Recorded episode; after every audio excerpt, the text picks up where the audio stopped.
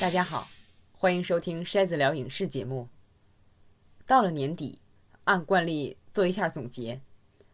其实我在微信公众号“电影筛子”里，一共会发六个总结的帖子，而且每个都放了好多这一年来写的短评链接。那个是归纳性的啊，大家可以当做片单来参考。咱今天的节目侧重于情感的角度，就是从更感性的层面和大家分享我这一年观看影视作品的感受。好，我们现在就开始。筛子聊影视，在体验中成长，用理解去改变。首先要说的就是，今年在疫情的影响下，全球的影院都没有多少电影上映，很多转向线上。我个人对这个事儿的想法很复杂。一方面，我们说看电影就是要沉浸感，那要沉浸，自然是在影院里更合适。那周围都是黑的，只有你和银幕。但是，现实中不只是你和银幕，周围还有，比如一定要由男士给女士解释剧情的窃窃私语的情侣，有跟你坐同一排，身材健壮，不断的抖腿，一下能晃动周围五六个座的男士。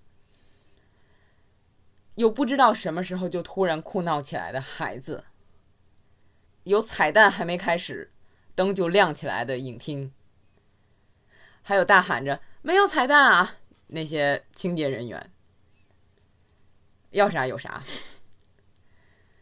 所以今年不能去影院看片儿，我可能远没有其他影迷那么遗憾，因为我觉得值得我忍受那些。去影院看的片子实际上并不多。另外是大家都只能看线上的放映了，那我们就不至于一下子比人家晚一年半年的，也不用忍受各种自作聪明的中文字幕。目前来看，多数网络台的官方中文字幕还是很规矩的，啊，哪怕有些地方不够准确。但是没那么喜欢抖机灵。熟悉我节目的朋友知道，我最讨厌的就是在字幕里抖机灵。所以，对我来说，看电影的沉浸感来自于我自己看电影时的那种心理状态。那么，看电影的快乐，除了观看时自己的心理活动，还有能在第一时间和全球的影迷。一起分享观感啊，看看人家是怎么说的，怎么拿剧情开玩笑的，为什么能把这张剧照做成表情包？还有演员在访谈节目里就这部片都说了些什么？这些都是网络全球同步放映带给我们的。那么等明年都恢复正常了，我也还会去影院看片儿。其实我是想今年。如果是按计划，零零七年底在影院上，我也是一定会去的，啊，但是都拖后了。还有一个事儿啊，我不知道大家清楚不清楚，就是华纳把二零二一年的片子很多大片儿都放到 HBO Max 上上映了，在业内引起轩然大波。但是我觉得啊，这个是必然的趋势。大家在家里看电影这个大潮拦不住，只是快慢的问题。那么今年的这个特殊情况只是加快了进程而已，这就是我的看法。关于疫情对观看电影方式的影响，就聊这么多。筛子聊影视，在体验中成长，用理解去改变。那么今年全年里。我最爱的，一共三部片儿，我在微信的总结里也写到了。准确的说是两部电影和一部话剧。电影是《挥猎犬号》和《芝加哥七君子审判》，另外一部是亚马逊出品的舞台剧的录影《宪法与我》。《挥猎犬号》和《宪法与我》我都专门做了音频节目，感兴趣的朋友可以翻一下前面的列表来听一听。芝加哥七君子审判也会做，是打算放到奥斯卡的特辑里做。熟悉我这个节目的朋友知道，每年到了奥斯卡都会做一个特辑，专门来聊获得一些重要提名的片子。那么今年本来电影就少啊，虽然奥斯卡错后了，那么我觉得《七君子》这个片儿怎么也得提个最佳影片、最佳剧本、最佳男配吧。他所有他这片子里所有演员都是报的男配。那我刚才说了，今年我最喜欢的这三个片子，真正要算起来的话，可能。现在也就一部《挥猎犬号》有可能能在这边影院上映。我今年看了一共有大概一百三四十部新片儿，其中有部分是比如去年在电影节上映，然后今年扩映或者是出碟的影片。不管怎么讲，按我的标准，值得推荐给大家，就是这个片子值得你花时间看的电影，这个比例可以说不到百分之五。当然，我这个标准可能是比较高的啊，而且不管是什么比例，你哪怕百分之一，我也会一步一步的看，因为电影就是我认知这个世界的最主要途径。我看书比较慢，而且也不喜欢旅行，所以多看影视作品对我来讲还是很必要的。那么，电影属于那种吸收能力非常强的艺术形式。它的素材可以从各种渠道来。你像有的片子，你真是一打眼就能看出来是小说改编的，比如今年那部首脸云集的《神器之地》，特别多的人物，超长的时间跨度，还有就人物之间的关系非常错综复杂。我一看啊，这是小说改编的，然后去查了一下，哦，果然这个小说还很有名。还有一些电影，一看就是舞台剧改编的。百老汇我短时间也去不了，那么看看这些作品也挺好的。像今年最著名的《汉密尔顿》，还有我刚才说的《宪法与我》，那都是我听说啊这戏很火，之后又盼了很久，终于盼到的。《汉密尔顿》是在迪士尼加上，《宪法与我》是在亚马逊上。宪法与我还自带中文字幕，非常贴心。Our Constitution acknowledges that who we are now might not be who we will become.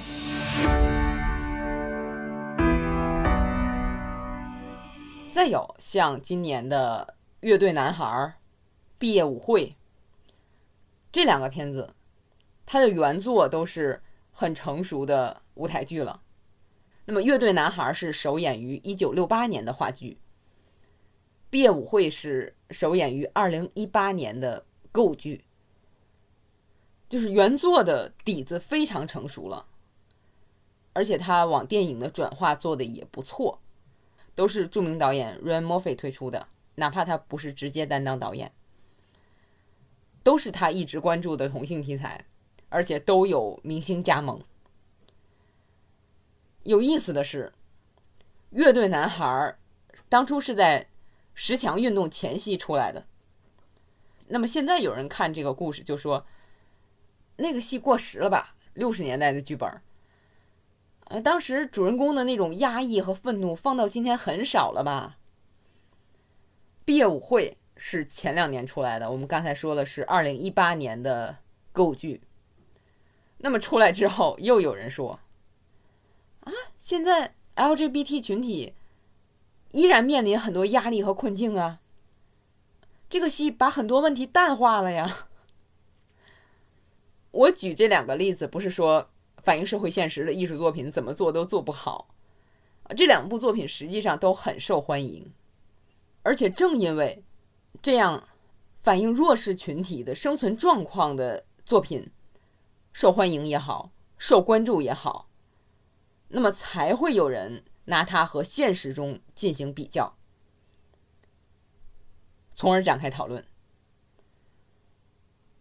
这才是艺术作品对健康社会的意义。今年还让我看的特别开心的一个主题，就是展现另一个弱势群体——单身职业女性工作状态的作品。单身职业女性真的是职场加班歧视链最底层。你比如，男性不加班是因为有应酬，人家要到外边赚大钱，或者说根本不用理由。那么已婚女性不加班，因为她要照顾孩子。到了单身女性这儿，就是你又不用照顾孩子，你又不用赚外快买房。你不加班谁加班？所以我单身就是为了嫁给这个无聊的工作，哄你们这帮比孩子还不懂事儿的领导吗？今年的新片《助理》讲的就是一个年轻的职业女性的故事，我相信很多年轻的女性观看的时候都会有共鸣。You're relatively new to the company, I mean, I've been working here for nearly two months. and you're under a lot of stress. Entry level jobs in this industry are tough, right? Long hours? First one in, last one out. Good night. You're smart. You have to be smart. It's a tough job, but I can see that you've got what it takes. 这个片子的主演是茱莉亚·加纳，我其实是冲着她看的，因为我看电视剧《黑钱圣地》 啊，非常喜欢茱莉亚·加纳。但是她在《助理》里边和《黑钱圣地》里那种狂野的形象完全不同。加纳在《助理》里演的就是一个刚步入职场不久，有理想，希望通过这份工作让自己离理想更近的这么一个年轻的女性。在单位里，跟其他那些同样年轻的男同事相比，他加班好像是理所应当的。而且从他个人来讲，不能像那些男助理那样，对一些不对的事儿视而不见。可哪怕他鼓起勇气去做对的事儿，看上去似乎也没有任何作用。这是助理。我其实是希望他能在颁奖季有一点小的收获啊，但是由于它推出的时间比较早啊，所以可能够呛。那么相比之下，我要说的另一部类似题材的作品就畅快了很多，那就是日本电视剧《我到点下班》。这个剧里边，它的主人公就是一个年轻的职业女性。她给自己定下规矩，一定要到点下班。那么电视剧就讲他怎么实现这个目标，并且用这种观念影响同事甚至领导。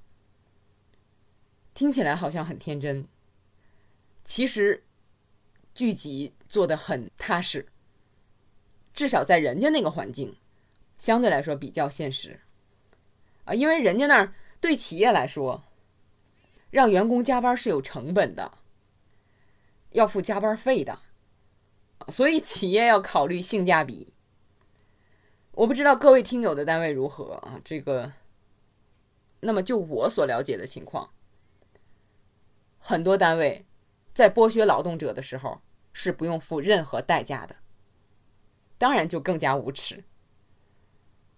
但是虽然情况不同，环境不同。那么剧集里传达的思想，我觉得我们作为底层的劳动者依然是可以学的。你不救自己，不解放自己，没人能救你，没人会救你。明白这个道理，可以说是我今年的最大收获。那我们前面说这个，电影的素材来源非常广，可以从各种途径来改编。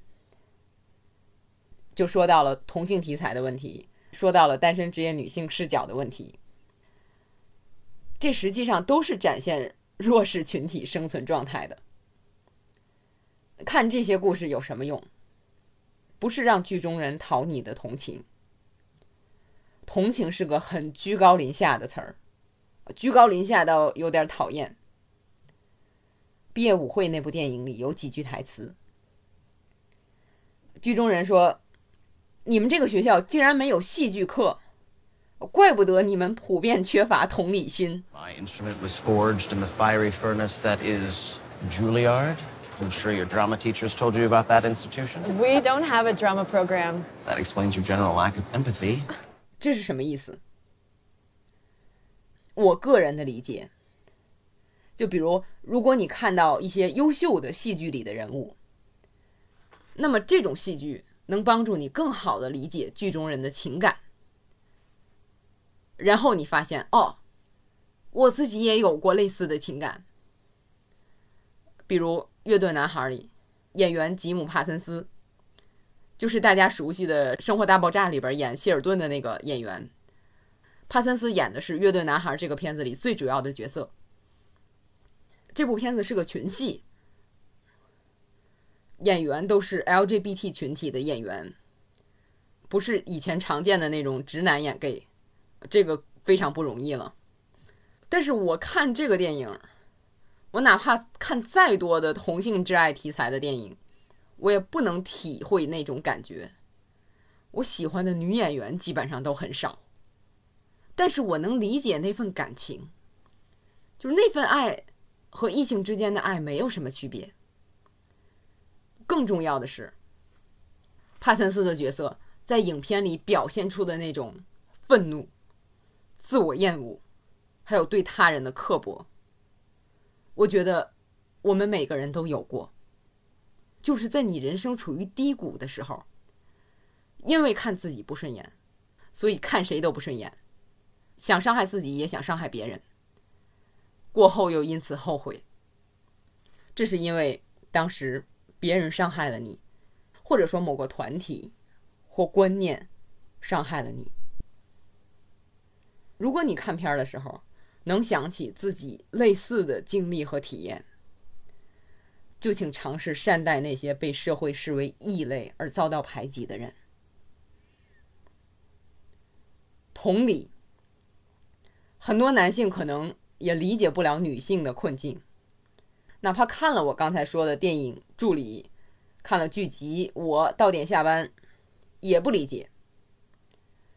但是如果你在看这些作品的时候，看到影视剧里那种，比如别人瞧不起你，拿你当低一等的人看，觉得你不成熟，觉得你社会经验不丰富，觉得你好欺负，就可劲儿欺负你，你委屈，却无处诉说，因为好像周围的人都觉得这个世界本该如此。那如果你作为男性，我觉得这辈子哪怕少，这种情况怎么也遇到过一两次吧。那么，请想象这是许许多多女性日常每天要面对的局面。我觉得这就是戏剧能帮助人产生同理心的方式。当然啊，如果你带着太多的成见去看，整个一个石头蛋子，打不破也融化不了啊，那就是另一回事儿了。还有一个问题，我们要通过艺术作品获得同理心，也得碰到跟你对得上茬儿的作品。我说这话什么意思呢？就是我很长时间里都很不喜欢韩国电影，哪怕是《寄生虫》，总觉得是情感过于外露，创作者不相信观众。但是。今年看了两个韩国真人秀节目，完全是因为我爱手冲咖啡，也爱看做饭。我有一次做音频直播，专门说了这事儿，就是我单纯就是爱看做饭，不是爱吃啊。所以我在看了真人秀《咖啡之友》之后，又因为对到《咖啡之友》里客串的一个人特别好奇，结果去看了另一个真人秀《白中原的小巷餐厅》。结果，对韩国这个国家产生了非常大的好感。又因为新片儿《南山的部长们》这种题材，我肯定会去看。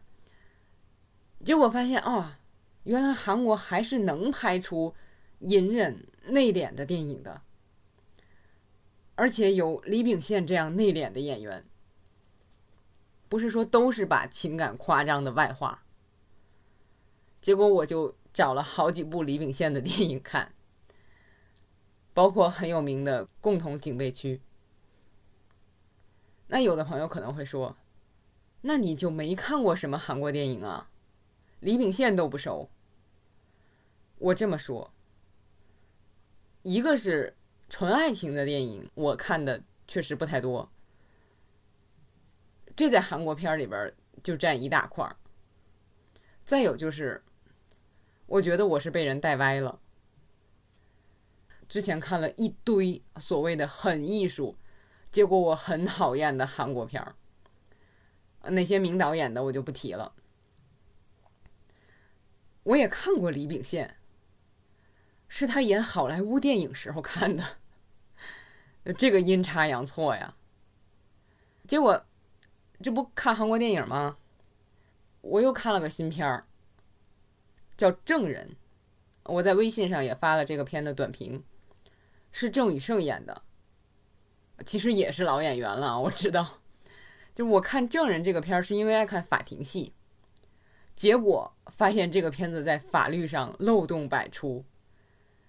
但是这个男主角的气质太好了，然后我就去看了两部《铁雨》，这个系列用大胆的想象来解释朝鲜半岛的关系，特别有意思。可能跟很多人不同的是，我更喜欢第二部，两部都很好，但是第二部我觉得内容更丰富而且深刻。嗯，今年看的好几部韩国电影，我都觉得挺好的。包括《活着》僵尸片儿，但是另一部僵尸片《釜山行二》就太差了。还有一部灾难喜剧片《极限逃生》，我觉得很有趣。另外，我还补上了前两年的韩国电影《词典》，编词典的故事，过程比日本那个编周记难多了。反正今年可以说是我重新认识韩国电影的一年，就是。忽然对上茬了，眼前又打开了一个新世界。那我刚才说了，我看片很大程度上是为了拓展视野，啊，不只是艺术欣赏。所以可能，比如这个片子本身，我估计可能不会太好，但是这个故事我感兴趣，我就会去看，包括看完可能会查一些资料什么的，比如电力之战。我听说过直流电和交流电竞争的这个事儿，再加上我之前做过一期节目啊，《硅谷猎血》那个纪录片儿，所以我本来就对爱迪生印象很不好。结果看了《电力之战》，我觉得，哇，爱迪生比我想象的还离谱，为了抹黑交流电去参与电椅的设计啊！有意思的是，今年还有一部新片儿。叫特斯拉，虽然侧重不同，但是和电力之战一样，讲的都是爱迪生、威斯汀豪斯还有特斯拉三个人之间的纠缠。特斯拉那个片子的风格我非常不喜欢，但是它是从另一个角度来讲这个故事。电力之战的主要视角是威斯汀豪斯的，特斯拉这个片子视角肯定是特斯拉的。那么这两个故事里，爱迪生都是坏人，不知道以后和以前有没有拍爱迪生视角的。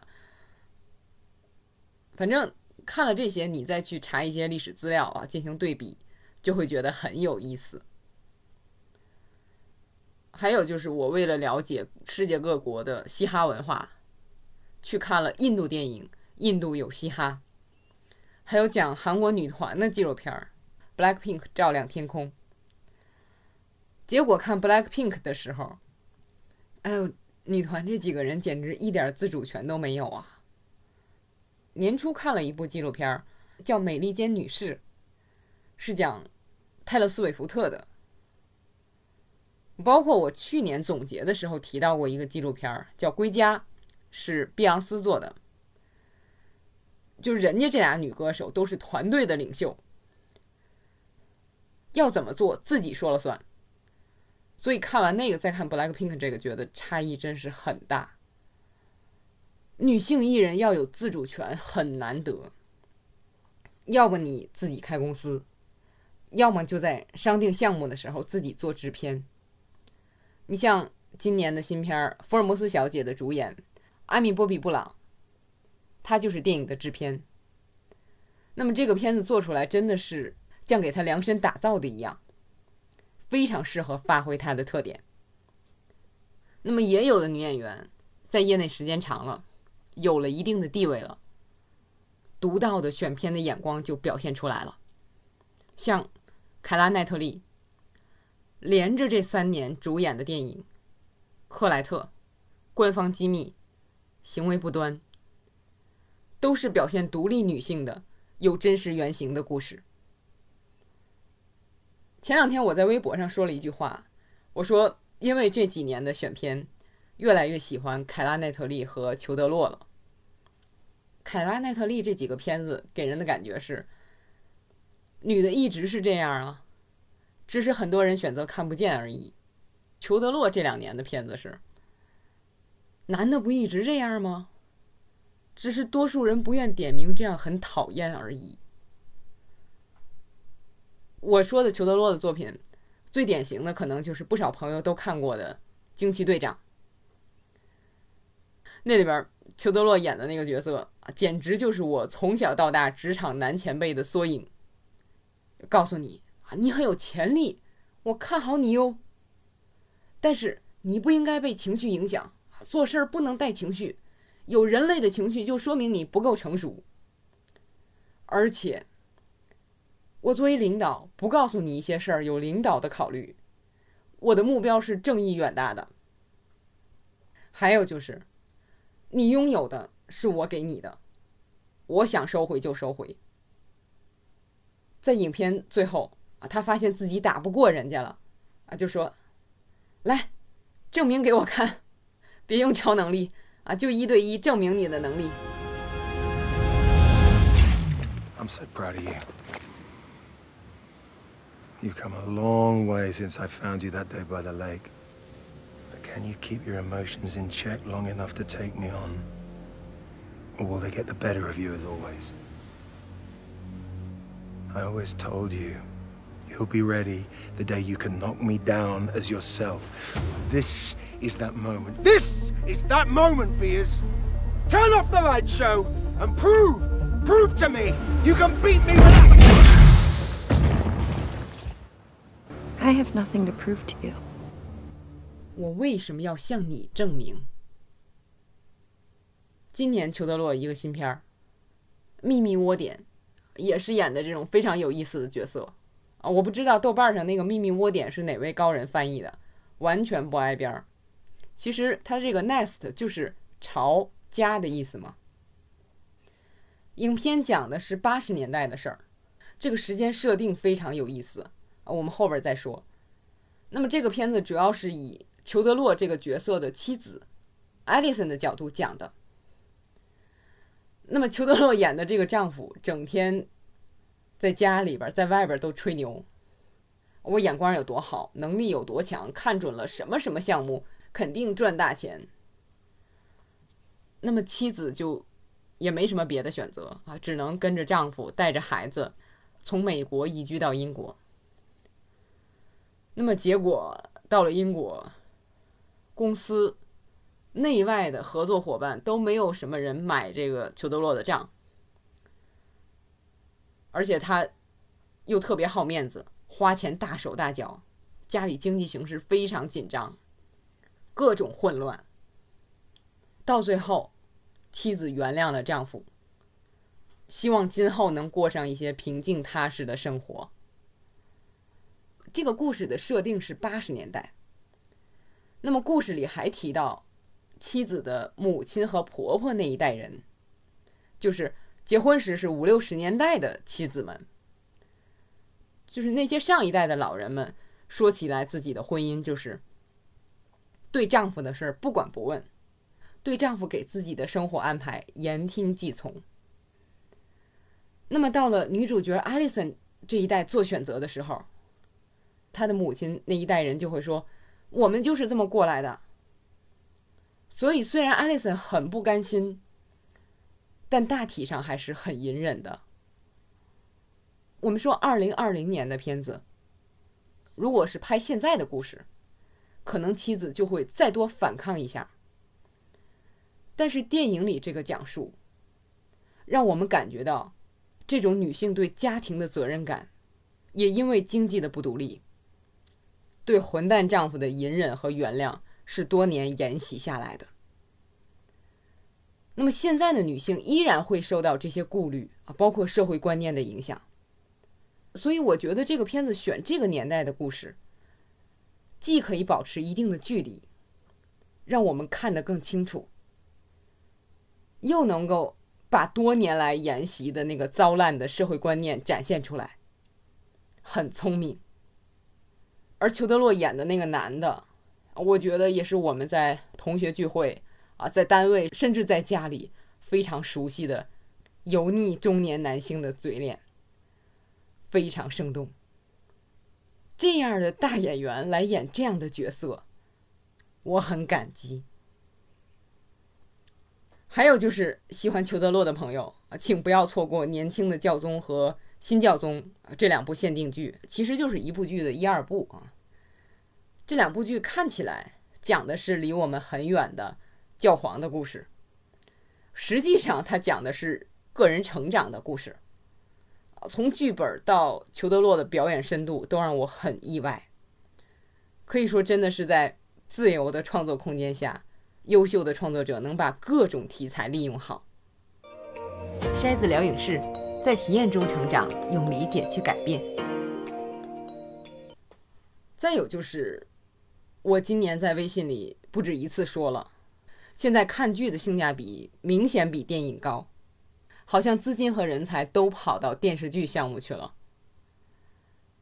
这当然是有非常复杂的原因的啊，有机会我们以后再讨论。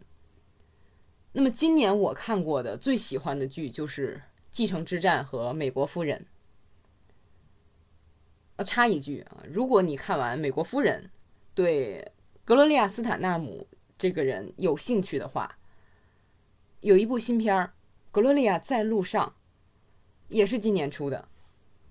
对格洛利亚的展现非常全面，全片是四个人演她，其中青年格洛利亚是艾丽西亚·维坎德，中老年是朱利安·摩尔，两位有小金人的演员。插这么一个电影，回到电视剧，《继承之战》和《美国夫人》，呃，详细的怎么喜欢？我之前直播时聊过了，而且我在微信里也写了短评。不过这两个剧肯定不是那种大多数人都会去追捧的剧。那么《继承之战》的门槛可能是在欣赏复杂的结构和有内涵的台词上，《美国夫人》的门槛可能是在所传达的理念上。那相对来说没门槛的，就像是。后羿骑兵那种，所有人都能看懂，因为它远落后于时代。哦，那种剧只适合根本不愿挑战自己，看剧的时候希望时刻保持优越感，感觉自己跟编剧水平也差不多，甚至比编剧水平还高的观众。我刚才说的是两个极端，剩下的多数剧还是处于中间水平。你像我今年看的《冰雪暴》第四季，还有尼可基德曼和休格兰特演的《无所作为》，都是雷声大雨点小。你看前面觉得后边不定怎么精彩了，我就耐心看吧。结果看到最后发现啊，也没什么呀。但是像《派瑞梅森》和《局外人》这两个剧。我觉得就把过程处理的很精彩。我看的过程中并不太在乎结尾是什么了，《守望者》也有点这种感觉。总体来说，看剧这个事儿还是非常因人而异的。